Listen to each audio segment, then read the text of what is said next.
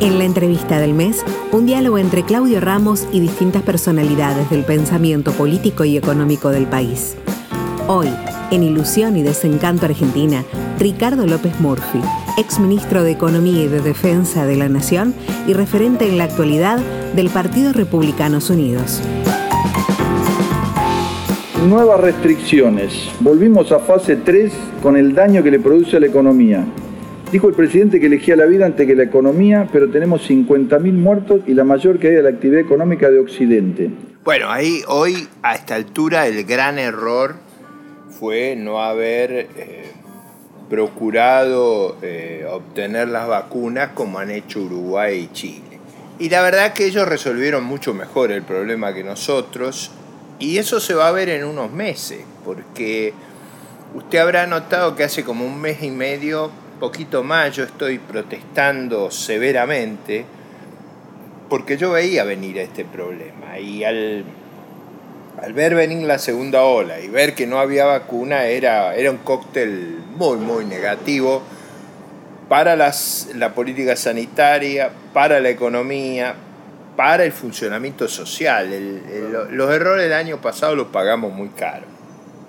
Los errores en materia educativa, que fueron catastróficos, porque eso usted le hizo perder a los chicos un año de escolaridad, no solo de escolaridad formal, sino todo lo que se aprende en la escuela. Ahí hubo un error brutal y yo esas cuarentenas extremas que no dieron resultado, fueron decisiones yo diría de las más costosas del mundo. Hemos tenido una caída del doble de otros países y el mismo número de muertos. Con eso alcanzaría para que este gobierno recibiera en una situación normal un repudio en las urnas que yo creo que lo va a recibir. Usted sabe que yo considero a nuestro sistema sanitario no estatal un sistema de alta aptitud. ¿Por qué? Porque ha sido capaz de lidiar con la pandemia con bastante eficacia a pesar de todas estas locuras y a pesar de todas las arbitrariedades que hace el gobierno, yo, yo creo que nosotros seguimos teniendo un sistema sanitario, no le voy a decir perfecto, no, yo eso no digo, que a lo mejor hay problemas de coordinación y superposición y que alguna vez yo propuse que fuera regulado de otra manera, hay un libro mío sobre, sobre estas cuestiones sanitarias, pero pero digo, el sector privado, el sector de gestión no estatal ha funcionado razonablemente, incluyendo dentro de esto las obras sociales. Y, el, gobierno hace lo imposible para que esto tenga una crisis. Hay, hay una actitud de hostigamiento al sector privado que a mí me resulta incomprensible. Y no, no incomprensible desde mi perspectiva conceptual e ideológica, sino incluso del gobierno, porque el gobierno no está en fuerza de hacer otra cosa. Y, y, dejar todo en manos de Goyan y Kreplak me parece que es un camino muy peligroso. Muy peligroso que además no leen correctamente la realidad. La, la, verdad es que la provincia de Buenos Aires está muy mal administrada. Yo, yo tengo la sensación de que la, la versión más pobre del equipo de gobierno es el de la provincia de Buenos Aires. Doctor, el déficit fiscal es enorme y su financiamiento resulta muy inflacionario por la emisión monetaria. ¿Hay poco margen para otro IFE o ayuda para sueldos de empresas? ¿Cómo lo ve usted? Sí, yo diría el año pasado ha sido un déficit inmenso, o sea, bien medido alrededor de 12 puntos del producto, o sea, eso no, no, no es repetible.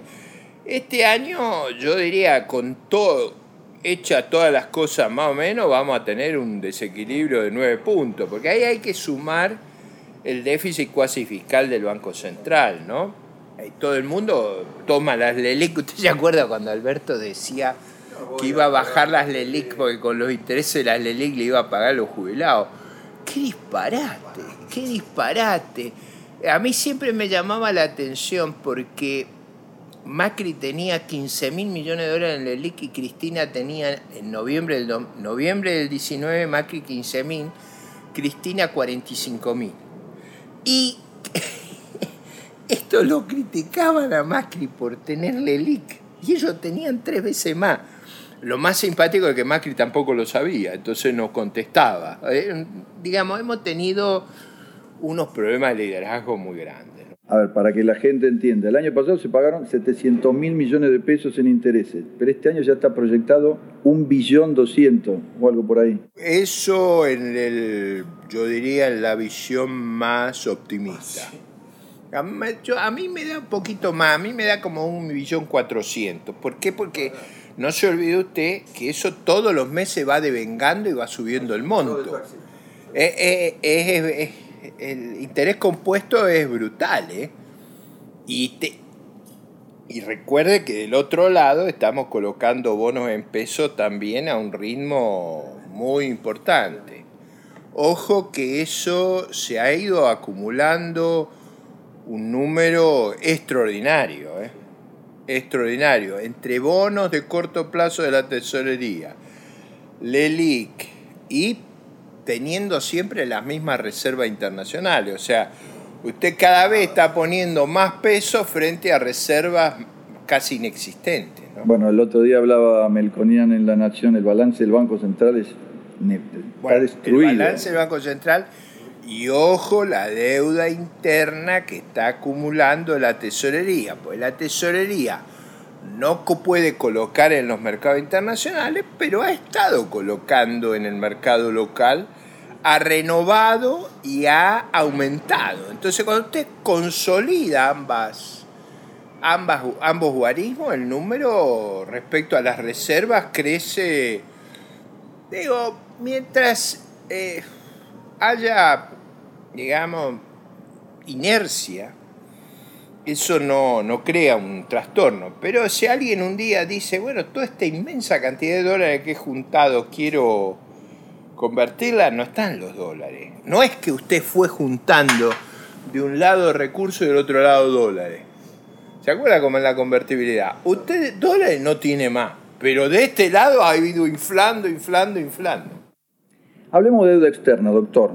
Hay dos formas modernas de renegociar los pagos internacionales aceptadas. Ucrania dijo, 100 no puedo pagarles, quitemos 30% y les pago 70 en cuatro años. Los acreedores aceptaron y cumplió. Y Uruguay dijo, les pago 100 pero denme tres años de gracia. Ajustó fuerte los gastos del Estado y a partir del cuarto año pagó puntualmente todo. Argentina protesta su deuda mientras sigue tomando nueva, pretende 20 años de plazo que le reduzcan la, la tasa de interés sin ajustar el desbordado gasto público, algo sui generis inaceptable no va a funcionar. O sea, eso Guzmán sabe que eso no funciona porque eh, los, los, organismos multilaterales son una suerte cooperativa. Usted, donde los, los, los socios son los países. Usted no puede pretender que a usted le den un tratamiento diferente del resto. Ahora, Argentina perfectamente podría hacer un acuerdo de facilidades extendidas, normalizar su economía y hacer lo que han hecho los, los demás países del mundo. los préstamos de los multilaterales de emergencia son préstamos como cuando hay una corrida bancaria y el Banco Central le hace un redescuento al banco. Lo que está diciendo la señora vicepresidente es como si fuera la dueña del banco y dijera no quiero captar depósito para volver, devolverle al Banco Central el redescuento porque me es más cómodo que el redescuento me lo extienda 20 años. Eso no sería sensato acá ni en ningún lugar, ni hay que decirlo, porque cuando uno dice esas cosas empiezan a verlo como un bicho extraño, como alguien que no, no lee correctamente las coordenadas. Eso no quiere decir, dicho todo esto, que no se podría armar algún fondo internacional de auxilio a los países eh, fondeado en la emisión de los DEG para facilitar en países que están en situaciones muy extremas la transición. Pero eso vendrá asociado a una condicionalidad muy fuerte. Usted no va a prestar para que las cosas sigan igual. Es decir, yo, yo entiendo que haya, no con el fondo, sino con otro fondeo, eh, un programa excepcional para países que están, digamos, en una situación muy crítica, pero eso va a venir asociado a la reforma. Doctor, se dice que el salario real, o sea, los sueldos versus la inflación, está en su nivel más bajo en 18 años, que no crece desde hace 35 meses y que es probable que este ritmo de inflación de 4% mensual siga deprimido, con la consecuente baja del poder adquisitivo. A ver, Claudio, hace 40 años que el capital per cápita de Argentina no sube. O sea, Argentina, al revés de China, Singapur, Hong Kong, los países exitosos, todos esos países eh, tuvieron grandes auges de inversión. en general el crecimiento se asocia a más capital per cápita. Por supuesto que se asocia a mayor productividad, a mayor capital humano, pero no hay forma de escaparse a la relación entre capital físico y nivel de ingreso. Si Argentina no sube el capital físico, ¿por qué van a subir los salarios, el nivel de vida? La, la, clave para subir el nivel de vida es subir el capital físico, el capital humano y aumentar la productividad. O sea, una economía menos corporativa, más abierta, una economía donde no la manejen los transportes los moyanos, o sea, que sea una economía que va buscando permanentemente más eficiencia. Eso es lo que da crecimiento, más capital, más capital humano, más productividad. Ahora, si usted no pone capital, y no es fácil poner capital, donde usted escucha esta música, este canto del gobierno, donde cuando no insultan de manera descalificante a los opositores, ¿usted recuerda algún caso eh, de algún presidente uruguayo, chileno, que se dirija en esos términos a sus conciudadanos? Chile logró en los últimos 30 años abatir la pobreza a un cuarto de lo que era, menos de un cuarto, o sea, pero simplemente usted ve el capital per cápita de Chile, cómo creció, y tiene muy fácil el... Además, mírenlo en China, no le gusta Chile, mírenlo en China, mírenlo en Corea, mírelo en Alemania, mírelo en Portugal. usted donde busque, ahí está. Claramente. Patricia Bullrich se proclama como el pro-realista, el que hará los ajustes duros que se necesitaban hacer y la mano firme con el delito que Macri no se animó a instrumentar. La idea de que hubo un mal diagnóstico y una mala ejecución, una mala praxis en el gobierno anterior, eh, yo creo que es evidente. Y entonces las preguntas que uno tiene que hacer es ¿por qué arribamos a un mal diagnóstico? ¿Y por qué elegimos un equipo ineficaz? Yo diría ahí hay dos explicaciones. Una que sigue hegemonizando, teniendo un peso muy grande en la oposición, la fracción que gobernó entre 2015 y 2019 y fracasó. Entonces, si, si los que fracasaron piden el segundo tiempo, tenemos un problema. Entonces, parte es eso. Parte también son mitos que tenemos en el país. Y parte es que no nos damos cuenta, pero va a haber un un resultado electoral muy negativo para el gobierno. Yo lo, yo lo veo caer muy fuerte en la votación y lo veo caer porque los hechos, los hechos son testarudos, eso hay que acordarse. Y, y finalmente la gente registra los hechos y si la elección es libre y son normales las elecciones, va a haber una, una caída muy, muy sustancial si la oposición además renueva su oferta y la hace más rica y la hace más atractiva, sería todavía más fuerte. Yo creo que un límite importante al, crecimiento de la oposición es reiterarse en el error, o sea, reiterar lo que fracasó, no tener una autocrítica clara, precisa. Si la dirigencia argentina tuviera la lucidez, que tuvo en la segunda mitad del siglo XIX, hoy pegamos un salto espectacular, porque está todo a favor nuestro. El problema, como diría Alberti de Rosa, es que el kirchnerismo es contradictorio con el desarrollo de la fuerza productiva. O sea, hoy el problema más grande que tenemos es un problema político, es decir, la conducción del Estado, la orientación política del país la narrativa que pulula en nuestras escuelas, universidades, en los ámbitos de debate, es una narrativa que es contraria a los intereses y a la realidad del país. Pero si eso se modificara, las circunstancias son increíblemente favorables. ¿Usted se refiere concretamente a la soja? Yo me refiero, fíjese, usted tiene precios excepcionales y probablemente los mejores farmers del mundo. Tiene un desarrollo formidable, lo pueden destruir, pero lo tiene, de toda la agroindustria. Está en condiciones de, ser extraordinariamente competitiva en la agregación de valor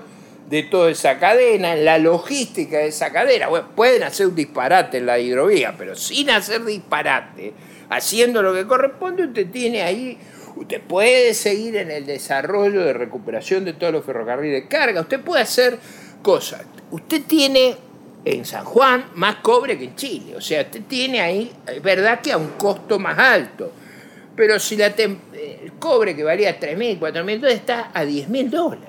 ¿sí? ¿sí? digo, a esos precios, nosotros tendríamos que tener una explosión de la inversión en minería. Debajo de nuestro suelo hay un globo de gas. Claudio, hay un globo de gas, la segunda reserva de gas del mundo. Aunque usted no lo pueda creer, con un globo de gas importamos gas de Bolivia y traímos un barco para gasificar gas del exterior. Eso es una cosa yo alguna vez, para hacerlo un poco simpático, usted sabe que siempre hay que poner una nota eh, simpática en las exposiciones, yo digo que esta gente haría, haría escasear la arena en el Sahara. Es decir, usted tiene, entonces, usted me ve la cadena de valor de la energía, porque el gas es petroquímica, es fertilizantes, usted está en condiciones de ir a un salto productivo, digamos, de 120, 130 millones de toneladas, 170, 180. Usted tiene la tecnología, no con esta regla ni con esta gente, pero digo, eh, usted tiene un mundo alrededor nuestro sin conflictos misilísticos, atómicos, bacteriológicos. Usted tiene una relación cordial y debería tratar de tenerla lo más posible con los vecinos usted no tiene conflictos raciales, no tiene conflictos religiosos. Usted me dirá, tenemos el kirchnerismo, es, verdad. Pero, ese es el problema que está describiendo. Pero digo, eh, en realidad usted tiene circunstancias. Fíjese que los unicornios que surgen en América Latina, como los premios Nobel en ciencia, son argentinos. Entonces usted tiene un potencial que si orienta correctamente, eh, usted produce una revolución enorme. Mi padre siempre decía, el centro es muy difícil de reunir porque son todos caciques, todos quieren ir de número uno, todos quieren el papel protagónico de la obra. ¿Cómo anda la construcción del centro? A ver, yo coincido con esa visión de Julio y, coincido, coincido que coincido que gente en general muy rebelde.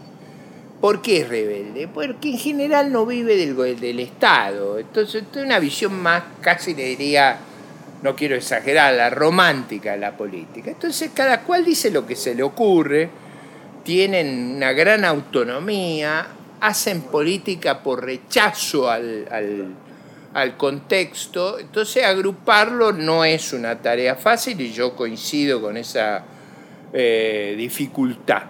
Ahora, creo a su vez que agrupar esas fracciones es vital para no perder votos. O sea, en nuestro sistema político, todas esas fracciones deberían converger a un frente en común y resolver sus matices y diferencias en elecciones primarias abiertas, simultáneas y obligatorias. Usted me dirá, pero usted no se siente lejos de algunas expresiones y conductas y actitudes. Sí, es verdad. Eso es cierto.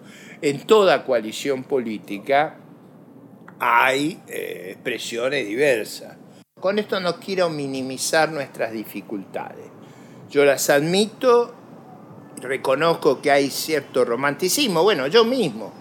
¿Por qué hago política? ¿Cuál es, cuál, yo tengo algún interés económico? No tengo ningún interés económico. Tengo esta pasión, yo te quiero esta pasión argentina por, por dejar un legado, por, por cuando me tenga que, ya no pueda volver a abrir los ojos, no ver esta decadencia feroz cuando veo oportunidades extraordinarias, porque usted podría estar encerrado en una trampa sin salida, y yo no veo la trampa sin salida. Yo, yo veo una oportunidad como la de la segunda mitad del siglo XIX, circunstancias excepcionalmente favorables, en recursos, en el mundo que viene.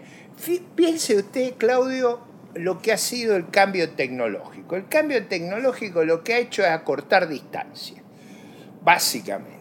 Y, en esa cortada de distancia, Alberti decía, el problema es la distancia y el desierto. Nos han quitado, es decir, el cambio tecnológico acorta la distancia. Nosotros, piensen en la pospandemia. Yo sé que la pandemia es, terrible, pero piensen en la pospandemia. La pospandemia, la Argentina va a tener oportunidades formidables, bueno, haciendo cosas racionales, ¿no? Sea, si nosotros en vez de resolver el problema escaladero, nos dedicamos a tratar de modificar los organismos multilaterales a los cuales no le queremos pagar, esto es una cosa disparatada. Es como si yo le dijera, un deudor recalcitrante suyo quiere venir a ordenarle su negocio y su vida familiar, Claudio. Ahora, distinto sería que este hombre viniera y dijera, ¿por qué no propiciamos un ambiente de negocio? Que podamos crecer todos y además yo pagar. Ahí usted, cambia su, su, actitud. ¿Sabe que me sorprendió Joe Biden? Biden? Pensé que era el típico demócrata, demagogo, populista, pero resultó bastante enérgico y racional. A mí me ha sorprendido. Yo creo que los Estados Unidos está, tan, eh, como yo le decía, de la oportunidad nuestra, ellos también están viendo una, una extraordinaria oportunidad, digamos a veces no nos damos cuenta, pero somos contemporáneos de una reforma excepcional en la energía, en las comunicaciones. Es decir, por ejemplo, yo veo el reemplazo de las fuentes tradicionales de energía, el reemplazo de los autos a combustión por los autos eléctricos. Si usted quiere, empecemos por los transportes. Imagínense que todos los colectivos de la ciudad de Buenos Aires y Gran Buenos Aires fueran eléctricos o a gas la contaminación, eso está estamos en condiciones de hacerlo. Eso está en condiciones de hacerlo Estados Unidos, más que nosotros, pero digo, estamos en condiciones. Eh, Santiago de Chile lo acaba de hacer y lo está haciendo en todas las ciudades. O sea, yo creo que hay un, cambio tecnológico disponible de una envergadura asombrosa frente a nosotros. Eh, en la forma de comercialización, o sea, piense usted lo que ha pasado con la compra por internet. Eh, ha transformado. Mire las consecuencias aquí, la tienda de Falabella. Es verdad que hubo otras razones, pero hubo otras razones. Pero a mí me da la sensación de que la compra por internet va a ser una realidad nueva. Mire, es decir, el gobierno argentino cometió muchos errores, hizo muchas barbaridades. Usted ve destruido el centro de Buenos Aires. Pero es verdad que el cambio tecnológico va a ser difícil reconstruir la idea de volver a las oficinas en el centro de Buenos Aires. Entonces, yo creo que estamos frente a, cambios tecnológicos extraordinarios. Yo mismo, haber descubierto las vacunas en un año, en un año, antes se tardaban 6, 7 años. Son, son novedades extraordinarias en los seres humanos. Digo, yo, estoy viendo cambios en, el transporte, en la generación de energía, en las medidas sanitarias, en, las terapias médicas, en el diagnóstico por imágenes. Es decir, que son asombrosas en la, digitalización, en la, digamos, cuando aparezca el 5G, o sea, eh, el 5G está, pero digo, este, cuando esté pleno uso en nuestro país. Yo me, yo me fui a estudiar a Estados Unidos cuando acá para que a uno le pusieran un teléfono se tardaba 20 años. La gente compraba... Departamentos y tenía teléfono. Claro, eh, eh, lo que le daba valor al departamento que tuviera teléfono, porque era imposible tener teléfono. Hoy debemos tener 60 millones de celulares. Digo, han pasado cosas. Cuando yo era joven, producíamos en el agro 18, 19 millones de toneladas. Producimos Está, bueno, con esta política no, pero si con reglas razonables el agro argentino produciría 170. Hay un riesgo de, un éxito extraordinario, como ocurrió en el último tercio del siglo XIX, primer tercio del siglo XX, pero también es verdad que hay un riesgo a una degradación muy grande. Yo, yo siempre, un caso que cito es Zimbabue. Zimbabue era el país más desarrollado de África. Miren lo que terminó con la locura de Mugabe. Es decir, lo, lo en hiperinflaciones permanentes, en una incapacidad. Billete de 3 trillones de dólares de Zimbabue imprimían. Dueño de un pedazo de la tierra, no sabía cómo parar la hiperinflación, no había manera. Bueno, ese, ese, ese, esa, esa degradación es factible. O sea, usted. Eh, no digo yo que ese es mi pronóstico, yo digo, yo creo que la sociedad argentina va va a haber los riesgos y una señal muy importante para nosotros y para el mundo va a ser la elección de octubre o noviembre, no sé cuándo.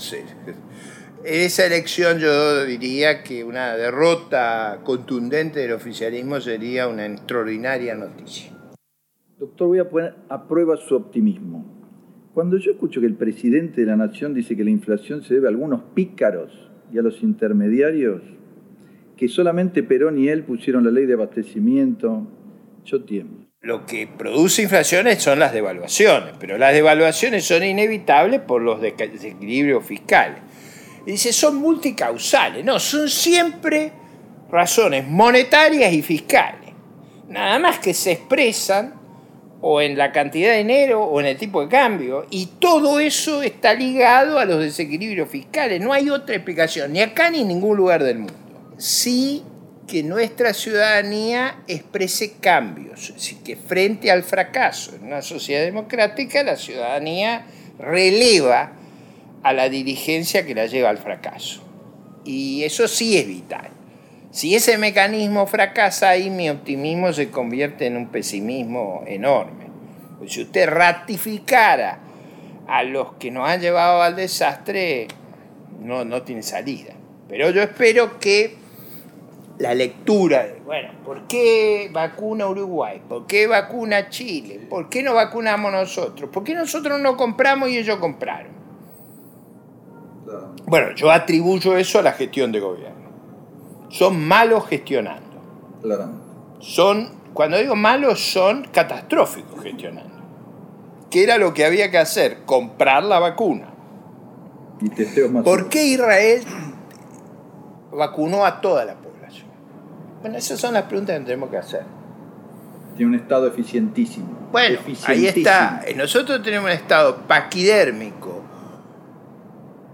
obeso, pero más que de una obesidad mórbida, mórbida, de una incapacidad para producir resultados extraordinarios y creemos que la, respuesta es más Estado. A mí, a mí cuando me dicen más Estado, digo, pero no se da cuenta lo que tenemos. Doctor, para terminar, la solución para la Argentina es durísima. implica un sacrificio enorme. ¿Qué hay que hacer? Flexibilidad laboral, recorte de gasto, eliminación de instituciones, para que permita bajar impuestos, recortar impuestos. Es muy duro, es lo que nos va a sacar adelante, pero son medidas muy duras que la gente tiene que aceptar, porque si no, esto así... A ver, pero yo lo veo al revés. Yo digo, si va a haber esos cambios va a haber empleo, va a haber crecimiento, va a haber un horizonte mucho más atractivo. Yo lo que no veo es cómo seguimos haciendo más de lo mismo y aspiramos a resultados diferentes. Yo al revés, yo voy por el otro lado. Yo digo, si, si se cambia la, la organización que tenemos y nos vamos en una dirección correcta, la la, capacidad de crear oportunidades y multiplicarse nos va a permitir eh, ir enderezándonos y toda esa gente que tiene que le han confiscado la esperanza, le vamos a hacer renacer la esperanza. Eh, yo no veo en eso dureza, yo la dureza la veo en permanecer en un sendero decadente. Ahí lo único que nos espera es miseria. En lo nuestro lo que le espera es una, circunstancia de éxito. Si, repitiéramos lo que hizo Chile entre digamos, mil, Doctor, mil Grecia, nueve- mil- Portugal, 1990. Israel, después del tremendo ajuste, que primero la pasa mal, han prosperado todo. Sí, pero, en hay que general, en general esa corrección dio lugar a oportunidades. Eso es lo que la falta de oportunidades es lo que para mí es la cuestión más negativa.